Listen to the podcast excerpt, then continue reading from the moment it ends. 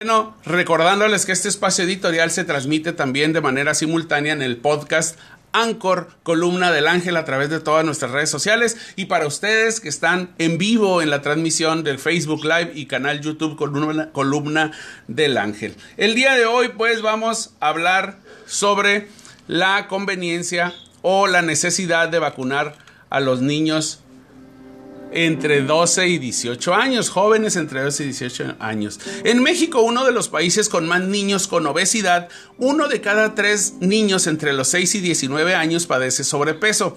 Esto coloca a México entre los primeros lugares en obesidad infantil a nivel mundial, que es un problema que se presenta más a menudo en los Estados Unidos o en los, perdón, en los estados que están pegados a Estados Unidos y en comunidades urbanas. Aunque, ¿verdad? También hay cifras que dicen que ya las comunidades indígenas y las comunidades ah, del centro del país están sufriendo este, mal de salud.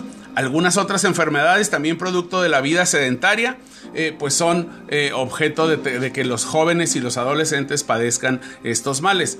Eh, no debería ser y no debería ser un logro del gobierno federal anunciar que van a vacunar a un millón de niños con comorbilidades.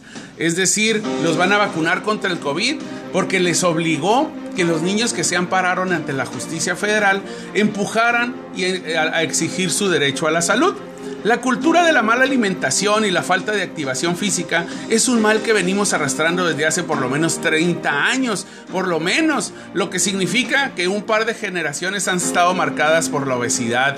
La falta de programas deportivos de largo alcance también les abona a las, a las enfermedades crónicas, pero algo más delicado es que la vida sedentaria afecta a la salud emocional de los niños y de los jóvenes. El abandonar las clases de educación física a nivel primaria por los sistemas educativos oficiales, pero desde tiempos desde Felipe Calderón, donde los egresados de las carreras de educación física se convirtieron en animadores, promotores de rimas y rondas infantiles, ¿verdad? Pensar dejar un hijo frente al televisor varias horas es un, es un espejismo que los padres de familia fabrican para decir que en sus hogares están seguros. No hace muchos días en una práctica deportiva, un par de niños de 12 años decidieron abandonarlo a los 15 minutos de práctica porque estaban agitadísimos, como si fueran fumadores crónicos. Dos niños de 12 años tuvieron que abandonar la práctica porque se marearon y porque se agitaron de más. A los 12 años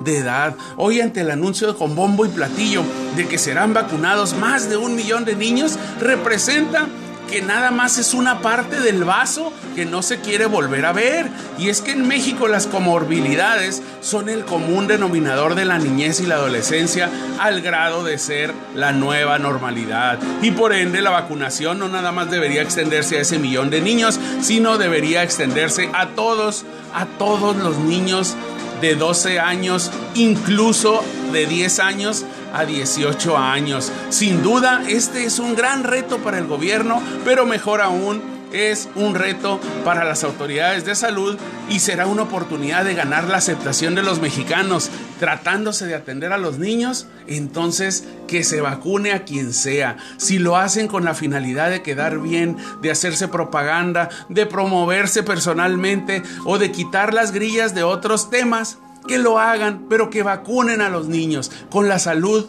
no se juega.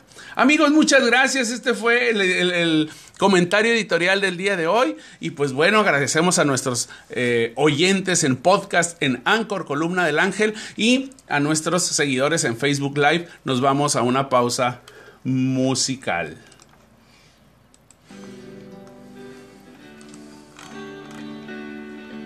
Quisiera conocer a Dios para poderle preguntar. Buenos días amigos de cómo están, les saluda su amigo Ángel Gómez. Y en el comentario de hoy vamos a hablar de la posibilidad que tiene la autoridad mexicana en vacunar a niños de 12 a 18 años contra el COVID. México, uno de los países con más niños con obesidad, donde uno de cada tres niños entre 6 y 19 años padece sobrepeso, lo coloca entre los primeros lugares en obesidad infantil a nivel mundial. Esto aunado a otras enfermedades producto de la vida sedentaria. Por ello, ante el anuncio de vacunar a un millón de niños contra el COVID, Esto no debe ser un logro del gobierno federal que sea digno de anunciarse con bombo y platillo. La cultura de la mala alimentación y la falta de activación física es un mal que venimos arrastrando desde hace por lo menos tres décadas, por lo menos lo que significa un par de generaciones marcadas por la obesidad.